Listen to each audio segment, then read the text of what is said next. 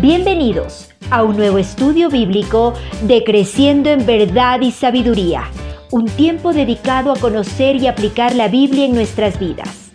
Aquí empezamos. Déjenme empezar de esta manera. Algunas personas dicen que cuando uno llega a cierta edad o a la edad adulta, ya, a la edad adulta, uno tiene generalmente que decidir entre dos cosas igualmente feas a quedarse soltero y enfrentar la vida solo y sin nadie a su lado, o casarse y vivir sufriendo hasta que la muerte lo rescate a alguno de los dos. Esa es la idea. Y a veces ese tipo de ideas se nos meten a nosotros también y tenemos ese tipo de pensamiento directa o indirectamente, consciente o inconscientemente. Esta, sin embargo, no es la manera de ver las cosas o el matrimonio o la soltería desde el punto de vista cristiano, en ninguna manera. La soltería y el matrimonio bien llevados, los dos obviamente son etapas bastante hermosas de la vida y es lo que vemos en la Biblia. Y tenemos ejemplos de eso a través eh, de toda la historia. Gente que nos ha mostrado la belleza realmente de vivir soltero, por supuesto, y gente que nos ha mostrado también la belleza de vivir casado. Ahora, como siempre, el mejor ejemplo de todo en la vida siempre es el Señor Jesús. Y de esta no es decepción, de estar soltero y estar casado. Ahora, antes que me digan blasfemo y me digan que soy hereje por decir que Jesús está casado, ya vamos a llegar a ese punto. Sin embargo, Jesús sigue siendo el mejor ejemplo de estas dos cosas, de estar soltero y casado. Él vivió soltero toda su vida aquí en la tierra, eso es lo que sabemos. Sabemos que Jesús nunca se casó, nunca tuvo hijos, nunca tuvo relaciones sexuales fuera del matrimonio, nunca cometió adulterio, nunca cometió fornicación, o nada que tenga que ver con estar unido sentimental o físicamente a una persona del sexo opuesto, a una mujer. O tenemos que decir y tenemos que hablar de esto, Jesús tampoco tenemos evidencia de que fue atraído hacia el mismo sexo, hacia alguien del mismo sexo. Jesús no era homosexual. Y la, y la, razón por decir esto es porque mucha gente, incluso hoy en día, especialmente los movimientos homosexuales, empujan por esto, cogiéndose de versículos fuera de contexto, como ese versículo de que Judas va, le da un beso a Jesús para entregarlo y entonces ellos dicen, ven, sí, Jesús era homosexual. Es, es una, una tontería en verdad, cogido fuera de contexto y no es correcto. Jesús, de lo que sabemos, para volver al tema, entonces fue soltero. Jesús no tuvo enamorada, no salió a una cita, no dio regalos de San Valentín a nadie. La Biblia deja en claro en todo sentido que no tuvo esposa o apego sentimental absolutamente a nadie en, este, en el sentido de enamoramiento, a eso me estoy refiriendo. Algunos, claro, y ustedes habrán leído habrán escuchado, ¿han escuchado alguna vez de esa película o el libro? Tal vez ustedes han leído, si les gusta leer bastante las novelas, de, del Código da Vinci. El Código da Vinci fue una novela que fue escrita hace algunos años atrás. Creo que el escritor es Dan, Dan Brown, si no estoy equivocado. Y también se hizo una, una película y la película muestra en una sección, bueno, en general, todo supuestamente es una conspiración y en una parte de la película se muestra cómo Jesús supuestamente era, estaba casado, creo que es con María Magdalena y cosas por el estilo.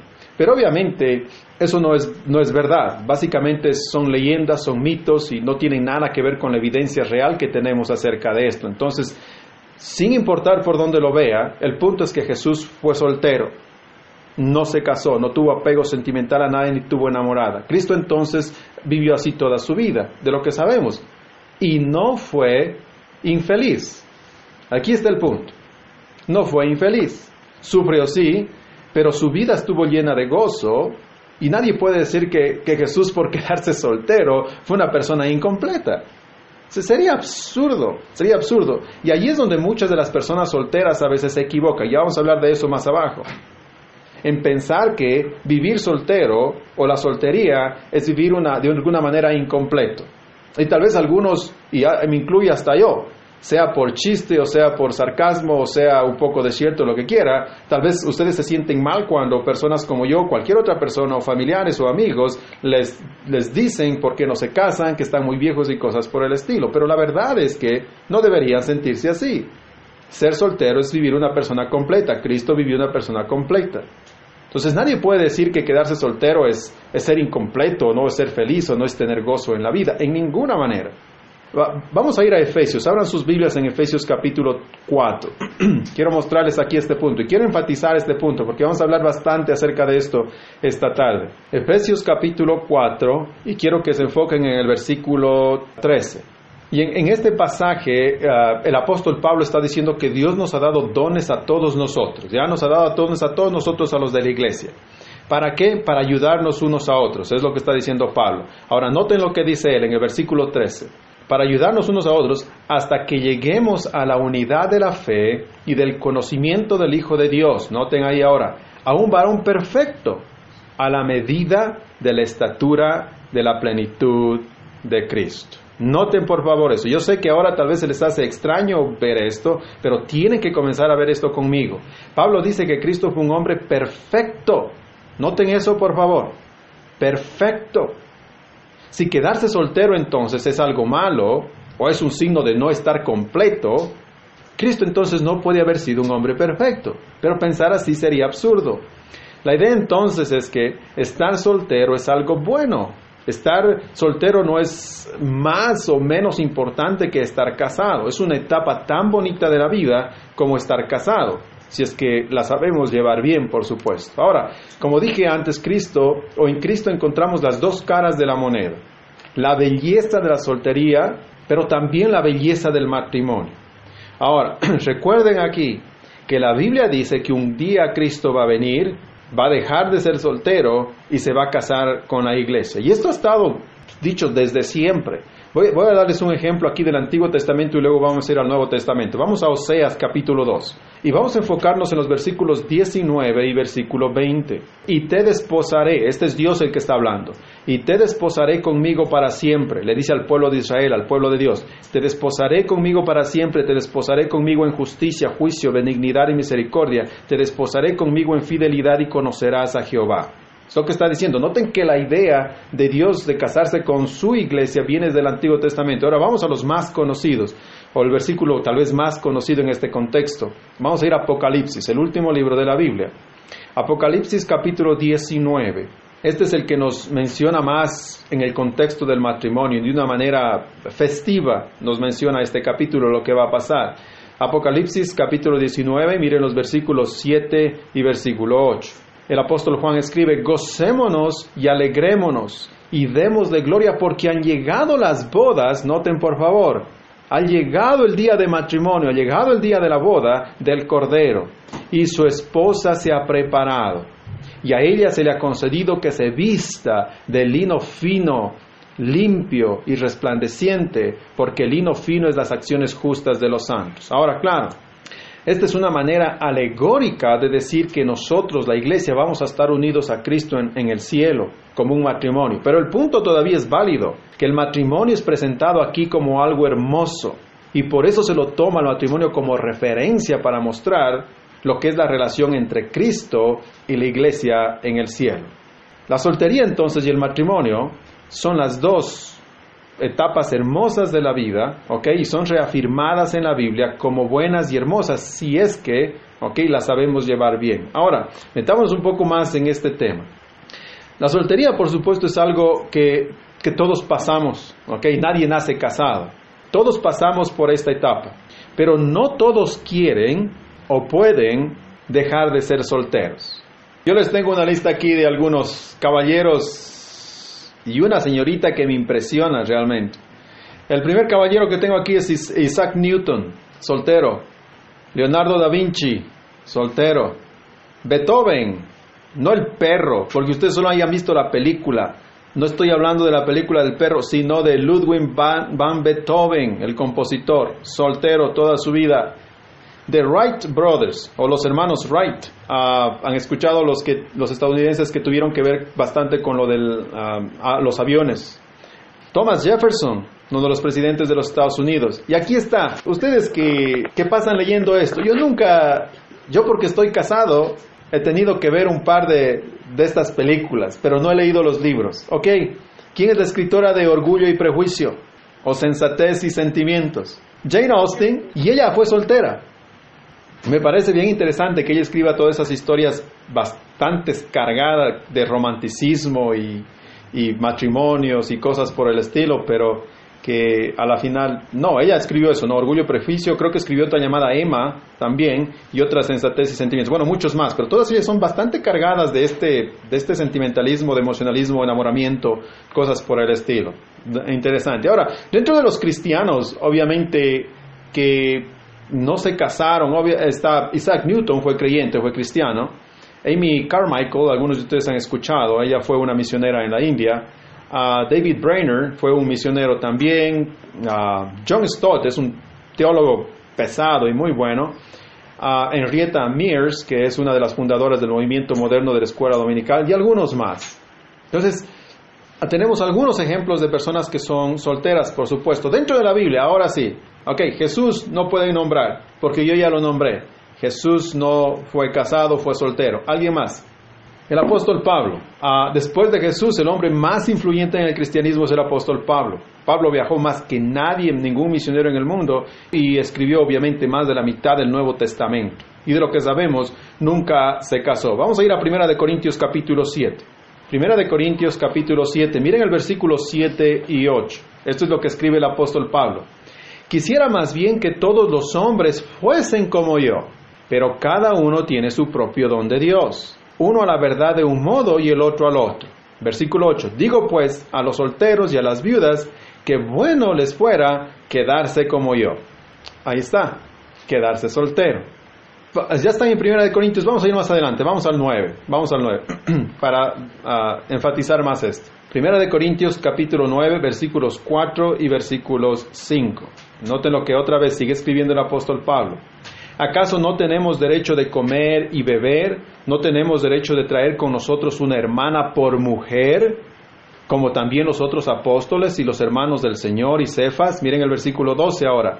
Si otros participan de este derecho sobre vosotros, ¿cuánto más nosotros? Pero no hemos usado de este derecho, sino que lo soportamos todo por no poner ningún obstáculo al Evangelio de Cristo. El punto de Pablo, él está defendiéndose aquí. Dice, ¿acaso no tengo yo derecho a tener una mujer?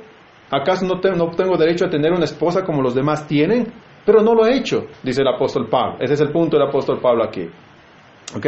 Y noten, de, indirectamente, vamos a hablar esto después, indirectamente lo que Pablo dice, no tenemos nosotros tener a una hermana por mujer. El apóstol Pablo apunta al hecho de que debe ser una esposa creyente o alguien creyente con la que yo me caso. Otro personaje de la historia o en la Biblia que haya sido soltera. Tengo a Lidia Lidia parece haber sido soltera, era una mujer que abrió, no sé si recuerdan ustedes, abrió su casa para establecer la primera iglesia en Filipos.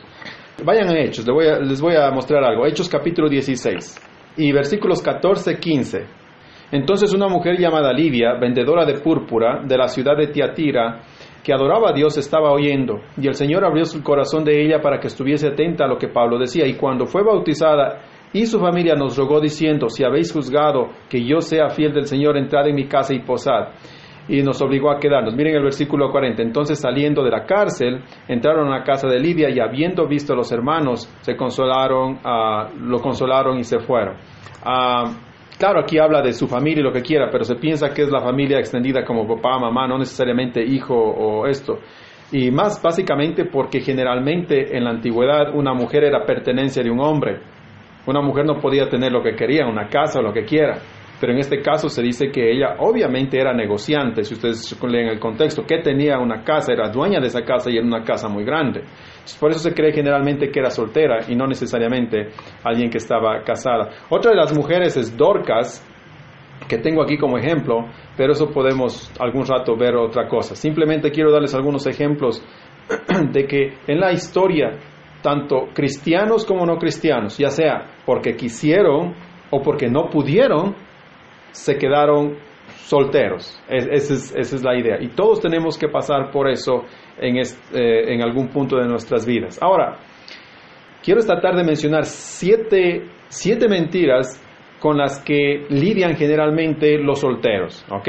Siete mentiras. Directa o indirectamente, estas siete mentiras están siempre metidas o alguna de ellas está metida en la cabeza generalmente de los solteros.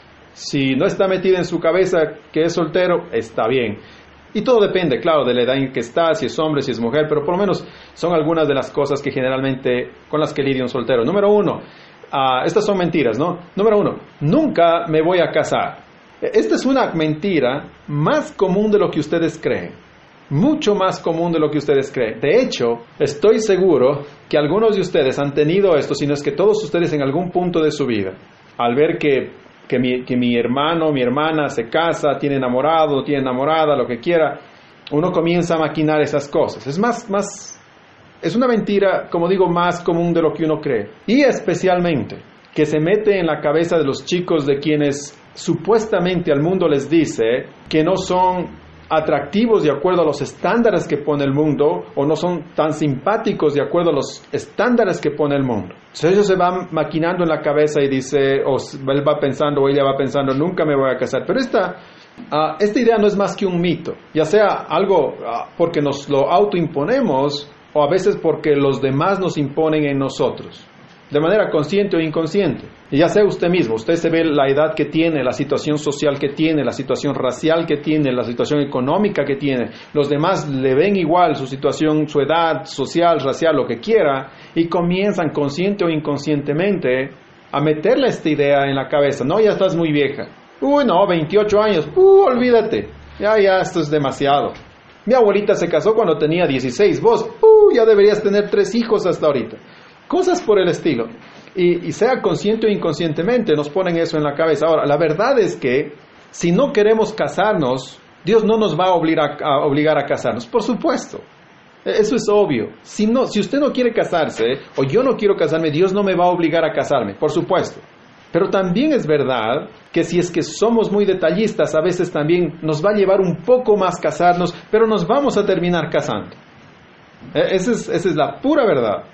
Ah, esta de aquí de nunca me voy a casar, entonces eso es una mentira que está en el fondo a veces del corazón de una persona o rodea, la, rodea la mente de una persona y supuestamente le hace creer que nunca se va a casar. Pero esto es un mito, es una mentira. La verdad del asunto es que la persona que quiere casarse siempre se va a casar.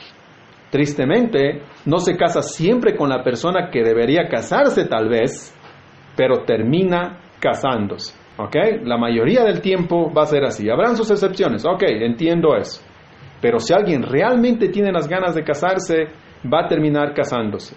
Generalmente, o espero que con la persona correcta, muchas veces no funciona así, pero termina casándose. Esa es la idea. Déjenme darles una historia aquí que yo he contado un par de veces, pero que es una de mis historias favoritas. Esta es una historia contada por Chuck Swindoll. Una vez, dice él, como parte de una prédica, leí la carta que una mujer me había enviado. La carta decía lo siguiente, dice Swindoll. Una noche mientras conversaba con mis amigas, les dije que aunque me casé a los 31 años de edad, nunca en realidad me preocupé por quedarme perchona, porque había aprendido a dejar el futuro en las manos de Dios. Sin embargo, esto tampoco significaba que me iba a, quedar cruzada de brazos. Buena mujer, buena mujer. Más bien fue todo lo contrario, dice ella. Todas las noches antes de dormir colgaba unos pantalones de hombre al pie de mi cama y luego me arrodillaba y hacía esta oración. Señor del cielo, escucha esta petición y concédela si es que es tu decisión. He colgado un par de pantalones, unos pantalones aquí, por favor, llénalos con alguien para mí. ¿Ok? Esa era la oración. Y no me estoy inventando esta historia, es verdad, es verdad. ¿Ok? Entonces Chuck Swindoll, el que está contando esta historia, dice, cuando leí esta carta en la iglesia, todo el mundo se estaba riendo, excepto un joven.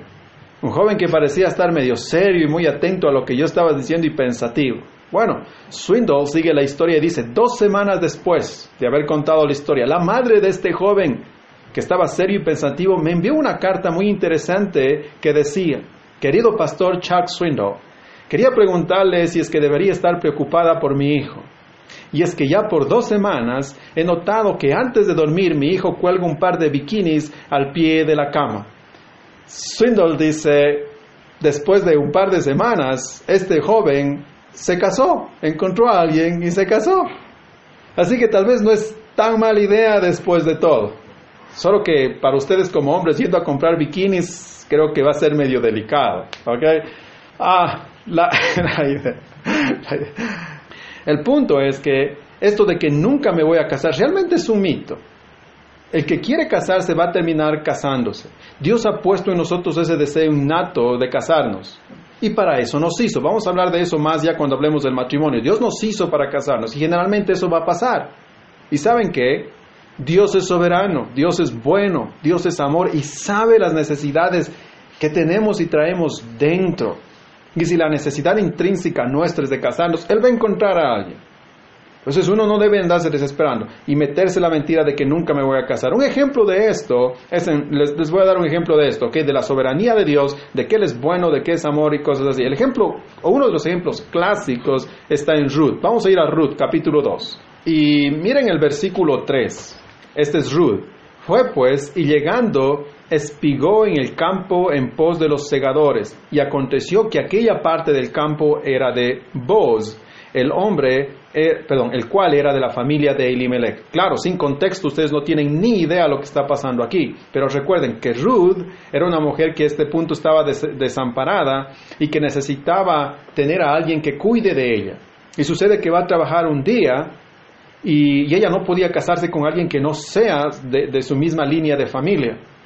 Y sucede que va un día a coger las espigas, lo que hacían la, gente pobre, a coger lo que sobraba de la comida de la cosecha, iba a coger ahí y de repente sucede que ese campo le ha pertenecido a un hombre llamado Boz, que era uno de sus familiares y que al final de la historia termina, termina casándose con él. Esto es la soberanía de Dios. Dios vela por nosotros, Dios conoce nuestros sentimientos, los conoce nuestros eh, deseos innatos de casarnos, sea como sea, va a pasar. Y eso es importante. Entonces, esto de la, mentira de que nunca me voy a casar realmente es mentira y no tendría que andarse usted ni nadie desesperando por este tipo de situación. Mentira número dos, ¿ok? mentira número dos. El matrimonio es lo mejor, la soltería no es buena. Y yo creo que muchas de las personas solteras caen en esta categoría. Hay algunos que andan desesperados por casarse, como si el matrimonio realmente fuera otro estado espiritual. Pero eso no es verdad. El matrimonio, ellos piensan, el matrimonio es lo mejor, la soltería no es buena. Esta es una mentira realmente salida del mismo infierno. Eso no es correcto. No está bien. Vamos a ir a Primera de Corintios capítulo 7. Y ahora el versículo 8. Digo pues a los solteros y a las viudas que bueno les fuera quedarse como yo. Ya leímos eso, noten. Bueno, dice Pablo, que bueno les fuera quedarse como yo, soltero. Pablo no dice, ay, qué pena, chusa, ya nada, pues si les toca, quédense así, ya, ya, ya. No, no, no, no. Pablo dice que es bueno, que bueno fuera quedarse como él está, soltero. Ahora, sáltense por favor al versículo 34 y versículo 35. Hay asimismo diferencias entre la casada y la doncella. Aquí la doncella, no piensen que es Blancanieves o quien quiera, la doncella es la que no está casada, eso es, es lo que es, ¿ok? Hay uh, diferencia entre la doncella, perdón, la casada y la soltera, si es que quieren verlo así.